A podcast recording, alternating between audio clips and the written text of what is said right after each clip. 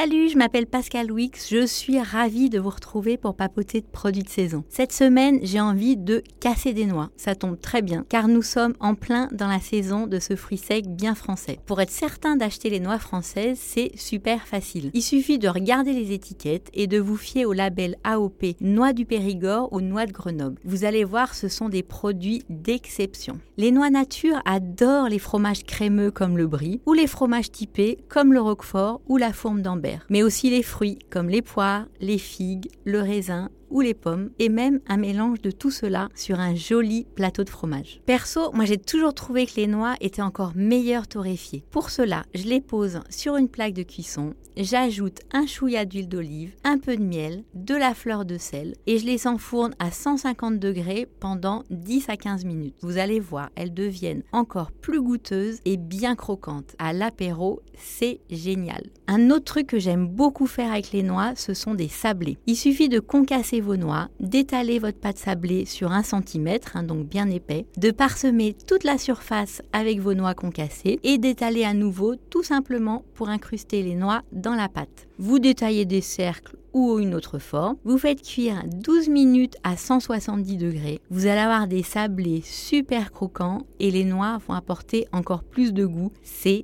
divin. Dans les gâteaux, les noix font merveille. Pour cela, vous mixez vos noix et tout simplement, vous allez remplacer 50% de votre farine par cette poudre de noix. Le must, c'est d'ajouter quelques dés de poire à la surface du gâteau juste avant de l'enfourner. Vous allez voir, c'est magique. La recette que je préfère par-dessus tout, c'est la sauce aux noix les pâtes. Il suffit de faire tremper 150 g de noix pendant 15 minutes dans de l'eau. Pendant ce temps, vous coupez deux tranches de pain en morceaux, vous faites tremper le pain 5 minutes dans deux cuillères à soupe d'eau et ensuite, c'est presque terminé, vous allez mixer en purée le pain trempé avec une petite gousse d'ail râpé, les noix égouttées, 3 cuillères à soupe d'huile d'olive et du sel. Juste avant de servir, quand les pâtes sont quasiment cuites, vous délayez ce mélange dans une casserole avec un peu de crème liquide, vous poivrez et vous mélangez cette sauce avec vos pâtes bien chaudes. Je vous invite vraiment à essayer, c'est délicieux. Mmh, miam.